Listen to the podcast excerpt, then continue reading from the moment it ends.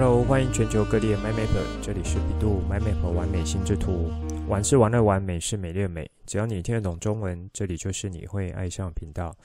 成立完美心智图频道是要帮助喜欢心智图、想要学习心智图，以及想要让心智图可以带给你更多人生美好的 MyMapper，可以更有效的使用心智图，喜欢上心智图。更重要的是，让你可以开心的玩乐心智图，画出你心中最美的心智图。这一集我们来聊一下什么是混成学习。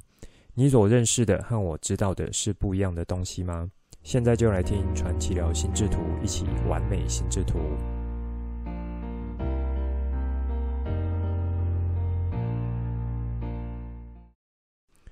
前阵子有位朋友问我说：“如果要学英文的话，有推荐的心智图学习方式或是相关书籍吗？”这个问题其实在这几年陆陆续续有不少人问过我，不管是身边的亲友，或是说孩子、同学、爸妈，因为知道我会心智图法，然后有在教心智图法，所以呢，都会偶尔问一下我的看法和意见。我觉得这个问题应该也是不少人会有的问题。或者说，目前在收听的 MyMapper 们心中也有类似的问题。其实不只是学英文方面，任何的学习领域，目前在市面上有打着心智图学某某某，比如说心智图考国考、心智图学两千单、心智图学日文、心智图学韩文等等的很多。我记得我有在开播前几集节目有提到，或者说中间几集节目也有带到。那如果我有想到的话，就会提一下，包含像前几集也有带到这个点，就是我分享我去呃这个清华附小带孩子课程时候，一位老师在问我的问题，这里呢我就一并把我回答给这位朋友，还有我的角度，再算是说明一下，那也可以说给新加入的 MyMapper 们一个参考，如果你是一路跟着学过来 MyMapper，也可以再听一次。然后呢，再思考一下我说的这个这几个角度有没有符合你心中的一些想法。那我会说，市面上这些书籍有打着心智图学某某某这样子的书籍，尤其像是在学语言或是考试等等的。对我来说，这样子的心智图不能算是真正的心智图，顶多呢就是可以称之为啊、关系图。那因为他们大致可以发挥出的功能，就是以关系图为主要的。好，关系图呢，就是指去把各个资讯间的关系去把它呈现出来。所以呢，你会看到不少在这类书籍上的编排，多半会是把每一个资讯去圈起来，然后拉一条线，以及呢是会从中心出发，然后放射出去。感觉是有一点心智图的样貌，但是实际上只有呈现了部分心智图的功能，也就是关系这个角度，关系的这个功能，好，不是这个地理上的关系。那一些比较好的呈现，可能还会有一些些像关联线，或是说整个用色块来做区分，那就不是说只有简单的每个阶层和资讯都是只有圈圈和文字。心智图可以发挥出来效果，有哪一些是这些关系图所没有的呢？我觉得可以有几个方向来提供给大家。第一个，应该很少会看到有那种从主要枝干，就是从粗到细的一种编排方式，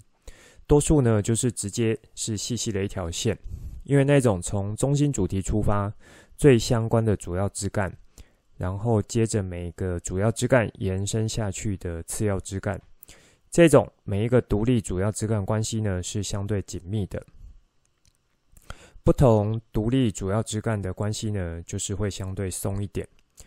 在某一些跨枝干有关系的资讯上面，就可以用关联线来做一些呈现。好，那这个会是相对完整的一种心智图呈现方式。那么以关系图的呢，我觉得简单讲，可能就是比较像阳春的或是速记的角度，然后有用一些关系的概念来拉关系，然后是每个阶层都有一些关系这样子而已。第二，关键字的选用，这一点我觉得会是差异度比较大的地方，尤其是像一些考试类型的书籍，不少呢是直接把一段文字或是一段话直接放上去。或许是软体的方便性，让编排者觉得说，诶，这句话是重点，然后就直接放上去。这样子直觉上好像没有太大问题。但是以心智图选用关键字的核心精神呢，是可以以记忆为前提去精简，然后简化字词，并且可以去产生触发联想、图像画面，还有延伸这样子的功能的。光这些，我觉得。大概是目前这些书籍无法很到位的地方。这里其实并没有要去批评这些书籍的意思，而是把我认为可以呃发挥出心智图功能更好的地方，然后提出来给大家知道。还有一个点就是说，这些经过整理的资讯基本上已经是重点了。相比于原始文章来说，已经算是经过整理的。那不知道 MyMapper 们有没有记得我有提到过？读别人整理过的东西，会有一个可能的状况是，别人的重点不见得是你自己的重点，以及呢，你只有读到重点和摘要这些过于简化的内容。当你呢要进行还原或是解压缩的时候，可能会有一个状况是，大脑去抓会抓不到它对应的原始东西。这其实也是我蛮强调的，资料整理如果有自己整理过一遍，比什么都来得要好。因为呢，在脑袋刻画的深度，绝对是只有读别人整理的东西要强得太多了。当然，在现在这种资讯爆炸时代，时间是很宝贵的。如果对于某个领域一开始不熟悉，先从精华、重点、摘要来切入，是个不错的选择。那么，如果之后要继续深入探讨研究，或是说，呃，要往下延伸的话，其实还是要去读到全部的文章，或是长文，以及呢，要消化之后成为自己的东西，才可以说是可以真的有留下来的东西。这边有一个比较简单的比喻，比如说像维他命，或是已经调理好的营养品，尤其呢是像流质的营养品。你觉得有可能说我们就不吃食物，光吃这些就可以吗？如果要从维生的角度，就是说单纯维生维系生命的话，应该是没有太大问题。但是因为没有去吃到我们原本吃的像固体食物这一类的。有经过咀嚼啦、分泌、消化、吸收、排泄等等的这样子的一连串过程，久而久之呢，人体的一些器官或组织可能就只会，呃，变得说只能吃这样子的东西了。况且这些产品的问世，最初呢，还有最主要是作为辅助之用，它并不是主角，主角还是要透过自己去吃这些，呃。原本就是原型的食物，然后经过一连串的这个消化吸收的过程呢，这样子也才会去启动身体其他机能的运作。长久下来，身体各部的运作也才可以是很正常的。拉回来心智图的资料，就是有一点这样的比喻：有经过自己整理的心智图呢，你在看这张图的时候，背后去解压缩还原出来的全貌。才会是比较完整的那种，是可以形成像是全像图像这样的状态，才会是好的。甚至呢，可以因此去产生出触发联想的附加效果。第三，算是第二点的延伸，也就是触发联想的效果。这一点除了从关联线来加以引导之外，原本的关键字选用到位与否也是关键之一，以及呢，像图像、色彩这样的使用。能否一并触发你的脑袋去做更好的学习，也会是重点。我发现已经有一些书籍，除了说单纯的关系图呈现之外，也有补充不少插图插画，让整体的学习情境更加到位。这部分就算是有达到上面说图像色彩的使用。只不过呢，这些图像并不是在特定的阶层或是关键字上面。而是在整张图的空白处去做填空的感觉。虽然看久是会知道说这张图在讲哪一部分的资讯，但是和心智图法原本的规则，图像和关键字是要在线上的，以及呢关键字词能够以图像方式呈现。最重要目的是要去补充，比如说在这个阶层位置是属于重点，容易忘记，或是要凸显这几个角度，来去强化这个阶层的内容。所以，如果从这个角度来看的话，目前市面上的书籍就几乎没有做到这一部分了。也就是像像上面所说，图像大概就是去放在整张纸的空白处，并不是有很直接的一个连接。那么，我有和这位朋友回复内容中呢，就有提到说，如果是单纯想从背单字，然后理解。呃，不同单字间相关的关系，什么字首、字尾、字根之类的，利用这些市面上的书籍是蛮不错的，因为已经算整理得蛮好了。但是如果说要去延伸学习英语的一些情境或是内容，那甚至呢是可以连接到自己的相关经验，这部分内容目前我看到很少，或者说是不够完整的。这种不够完整是说还没有达到我心目中理想。这样子的一个完整，所以你也可以想成是，呃，有比较大的比例是每个人他所需要的其实是不一样的东西。既然是不一样的话，自然就不太会有一个什么呃出版的书籍是可以符合所有人需求的，然后是可以印出来让大家看，每个人都可以学到蛮好的。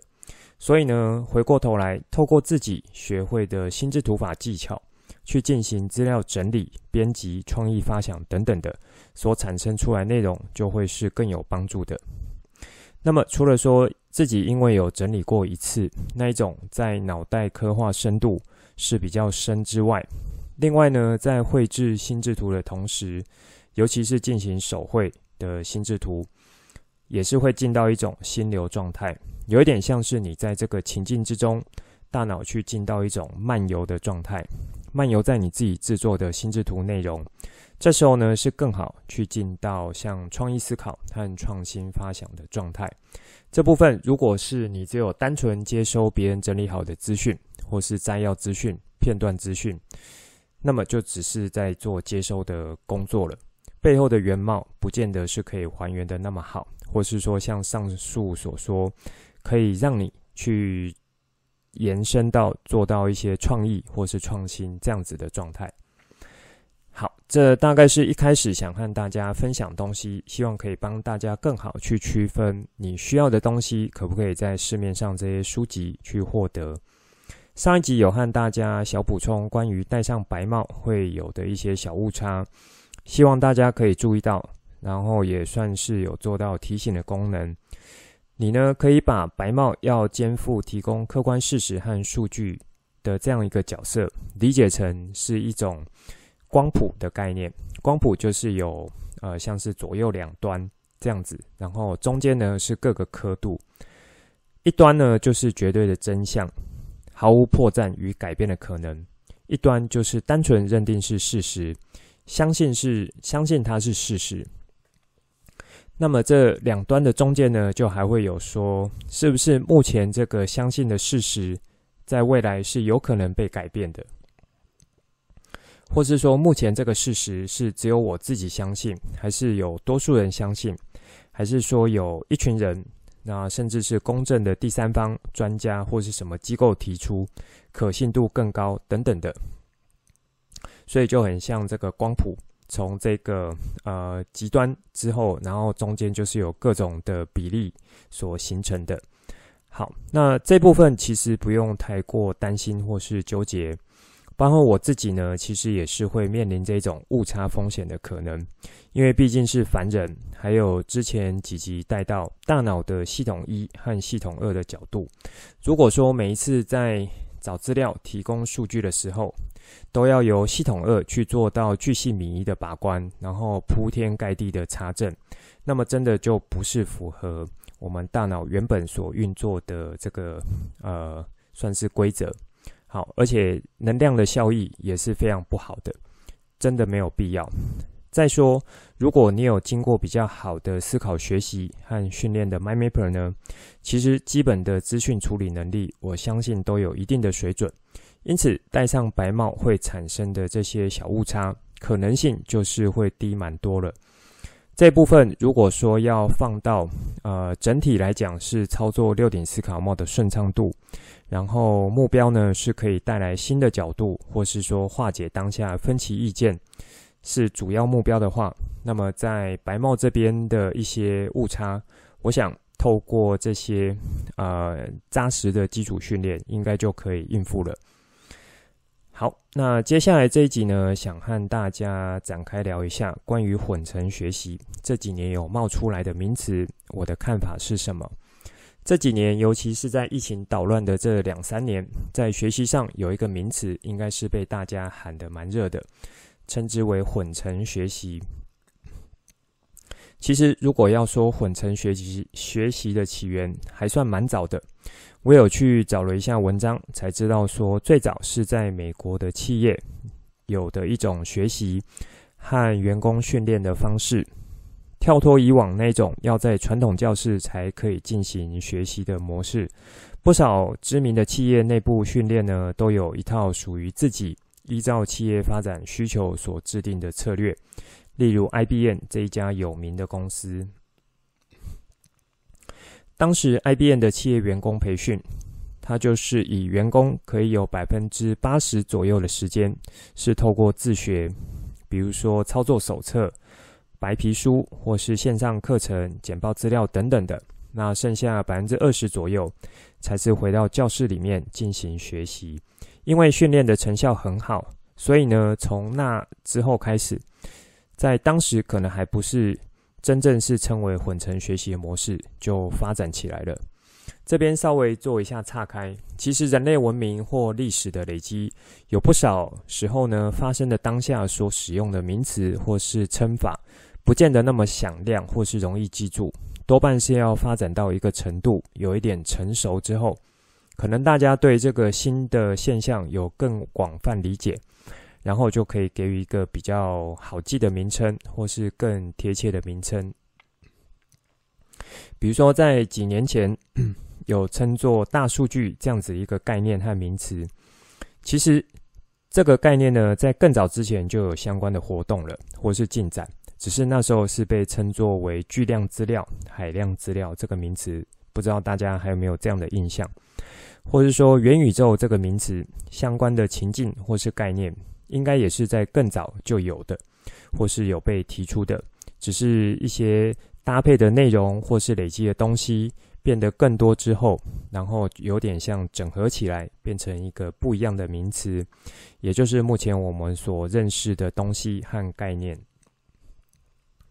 那拉回来混成学习这边也是。我找的资料，他有提到说，最初在美国企业相有这个相关的概念和执行的时间点，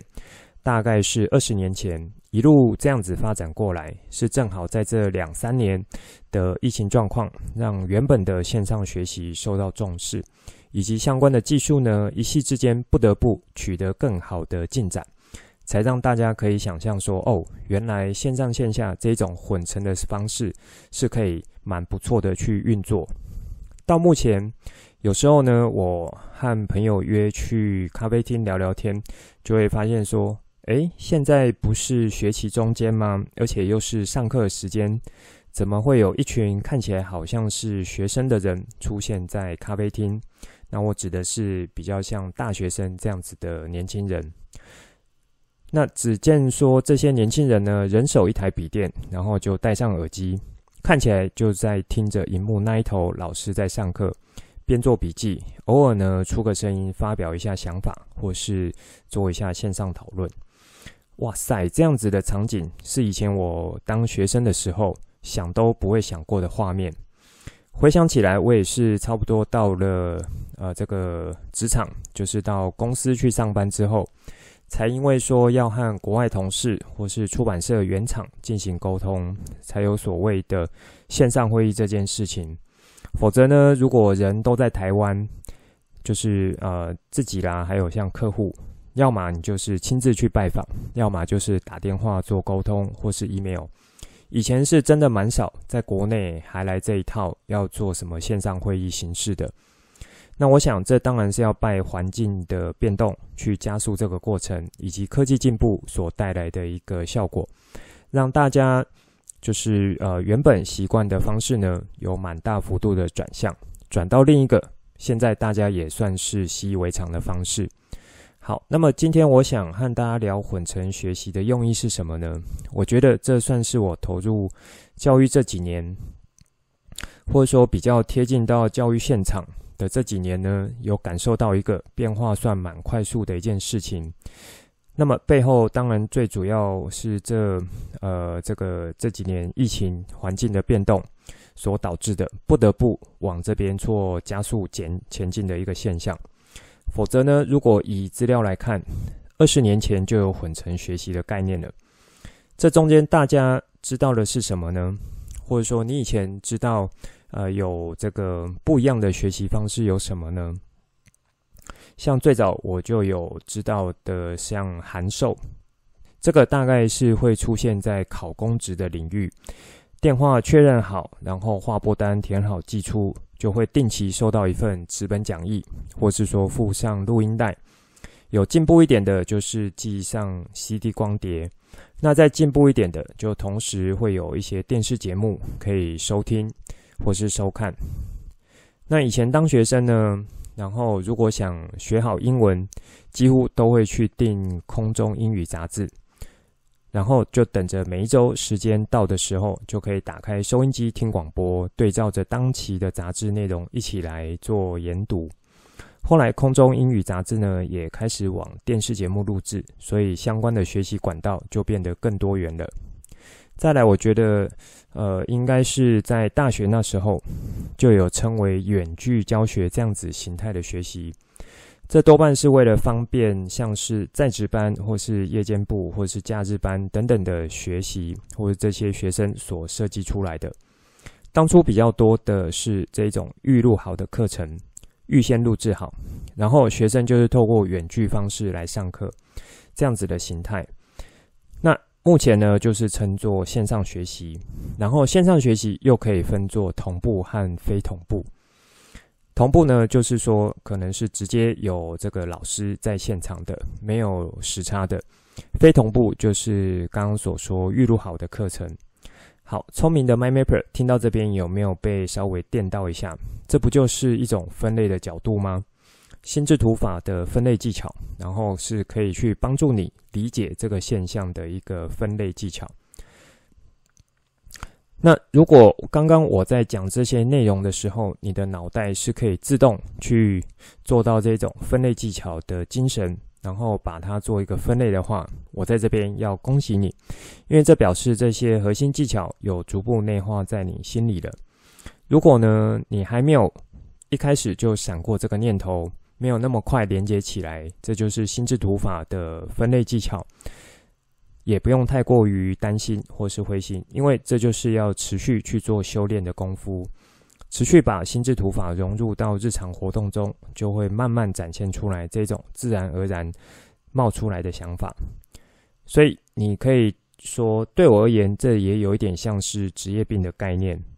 好，我觉得也 OK 了，蛮有趣的。那拉回来，以现在这个时间点来说，混成学习其实是有蛮多面向的解释和定义。不知道 MyMapper 们心中觉得混成学习会是什么呢？这个问题可以让你们想一下。当然，你们也可以 Google 一下，看看可不可以找到混成学习更多的资料，来帮你回答这个问题。我这边很快说一下我找到东西，然后用比较精华和浓缩方式来和大家聊。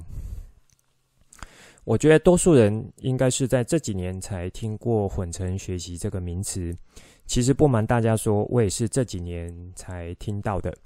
也是因为说线上线下学习的交互使用变得越来越频繁和扎实。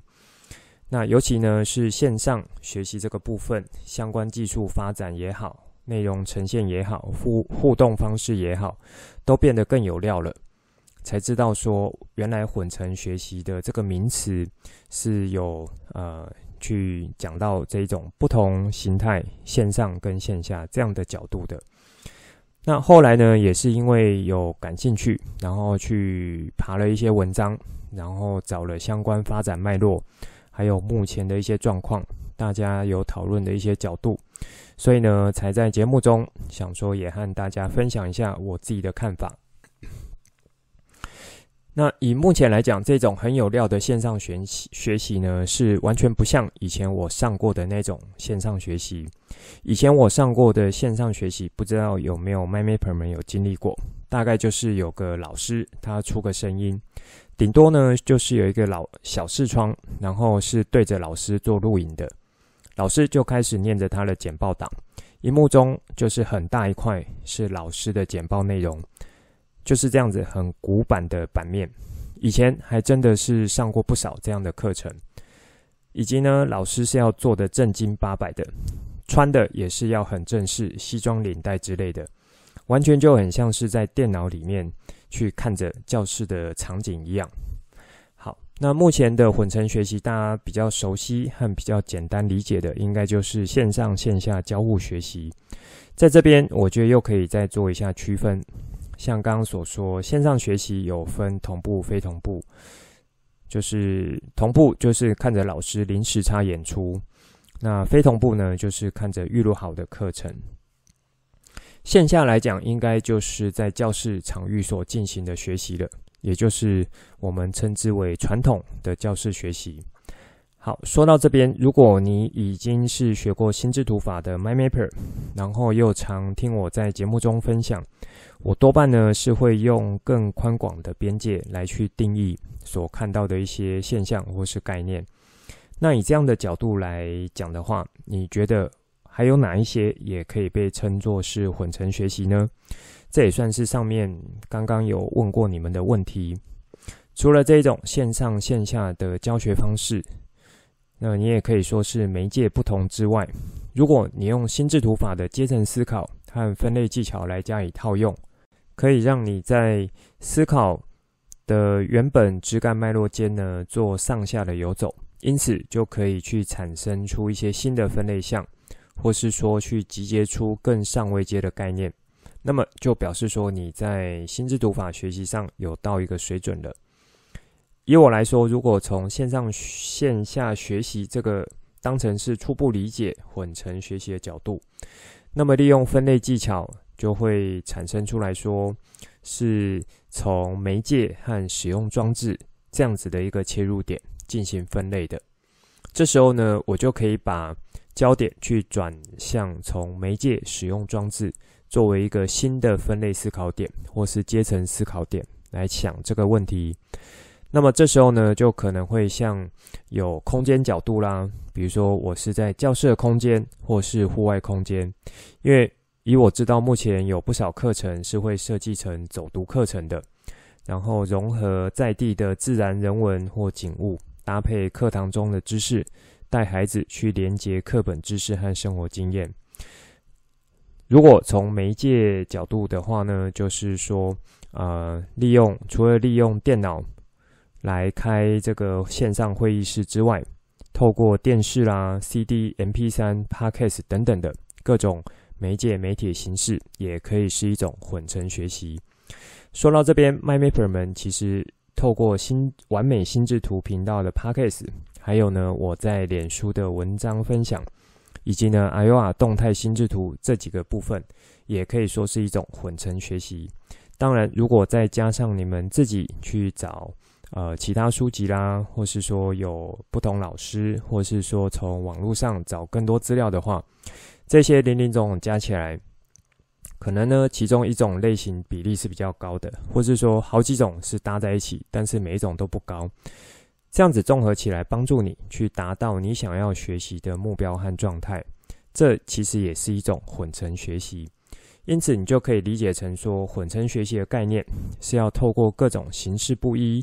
内容不一，时间不一，对象不一，啊，我指的是这个呃授课的这个老师，好，然后最主要的目标呢，就是说以这个学习者为中心所建构的一套学习方式。那么这一套学习方式可以是学生自己来设计，或是说由老师来进行设计，这样子的一个呃角度，你就可以把它理解成是一种混成学习。好，我觉得混成学习呢，如果再往下延伸的话，就可以延伸到自主学习能力的养成。那这边有没有一点像是说古时候这个我们的大教育家孔夫子所说“三人行，必有我师焉”？在现代这个数位时代呢，“三样态，必有我师焉”。我这边讲的样态，指的就是不同的学习方式和管道。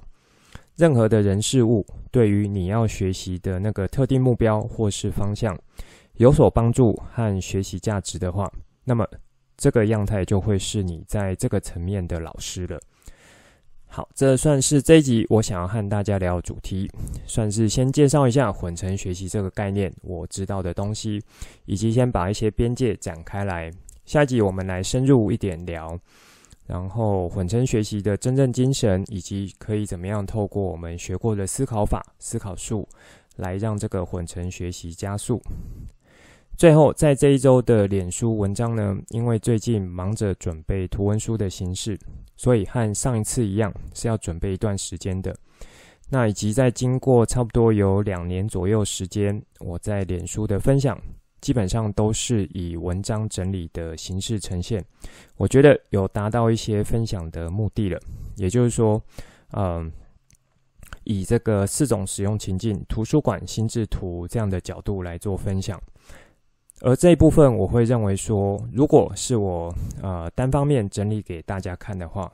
收获最多其实是我自己。这里呢，我就会呃换一个角度思考，我反而会想慢慢鼓励大家，各位 MyMapper 们，然后或是说已经有跟着这个频道一路学了一年多的 MyMapper 们，是可以动手自己去整理自己的一些文章，或是说感兴趣的文章。把这样子文章的精华和内容去整理起来，透过心智图的方式整理起来，如此才可以有效的去刻画到你的脑袋中。这也和我开头和大家聊的一些角度是类似的。当然，如果说你有觉得不错的文章或是主题，已经自己有整理过一遍了，然后想看看我会用什么样的方式来做整理的。这样子也是一个很好的一个方向，所以我其实是更希望说，有不同 MyMapper 们的心智图作品，有跟着呃跟我做交流互动的话，然后让我可以去分享到脸书，让其他人来做一些观摩，或是一起学习讨论，让技巧和观念是越来越稳固的。之后呢，就可以更好在不同面向去使用出心智图法。所以呢，之后我再看状况，短期大概就是先以图文创作内容为分享。那这也是最近主要在进行和心智图有相关的部分。后续有什么新的想法，比如说我有去到哪边做教学，或是说我有让自己孩子画了什么觉得还不错的心智图，那或是说有一些什么新的心智图法应用，我再更新在脸书上面。有持续锁定脸书 MyMapper，就欢迎没事来逛逛喽。好，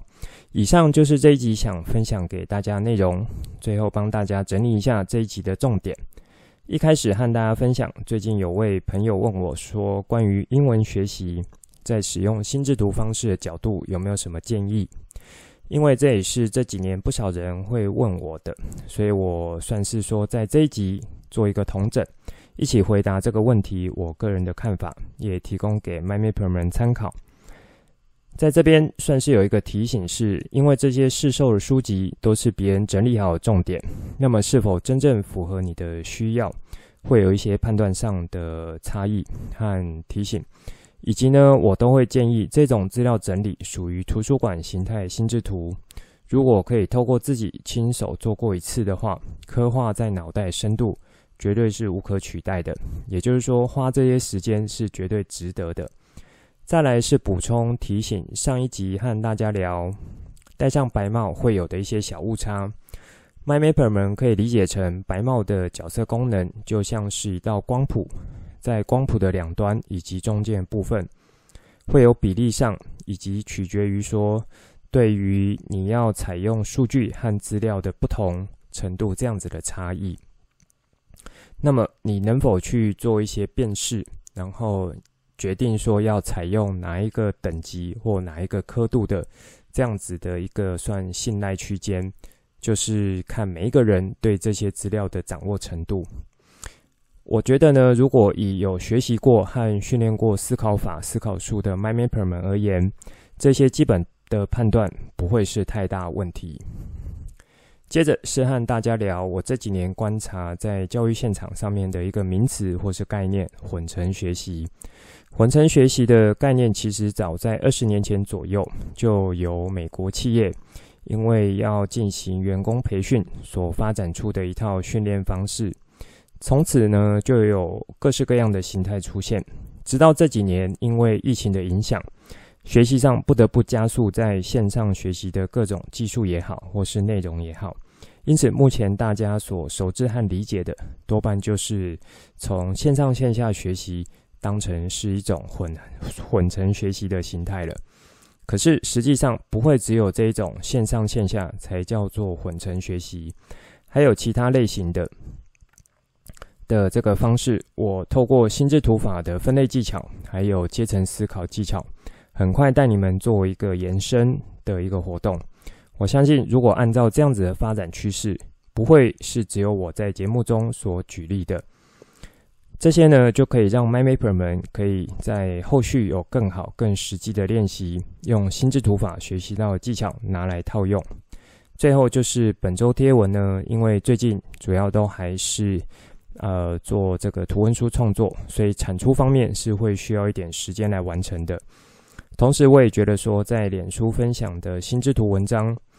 多半会是资料整理的文章。做这些其实是我自己收获最多。反而，我想慢慢的让 MindMapper 们可以自己去完成资料整理的心智图，因为这样子的操作对你们的帮助才会是最大的。这一集的内容就先说到这里，之后再跟大家聊更多我对心智图的认识所产生的经验和想法来跟你分享。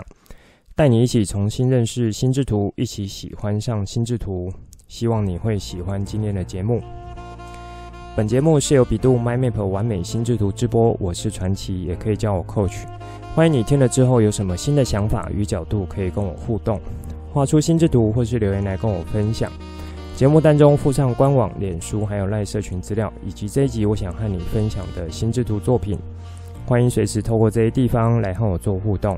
如果你也喜欢这个频道，觉得我分享内容对你有帮助，也觉得对你的亲朋好友有帮助，记得帮我订阅、给爱心，把这个频道分享出去，邀请他们一起来享受心智图的美好。我们下次见，拜拜。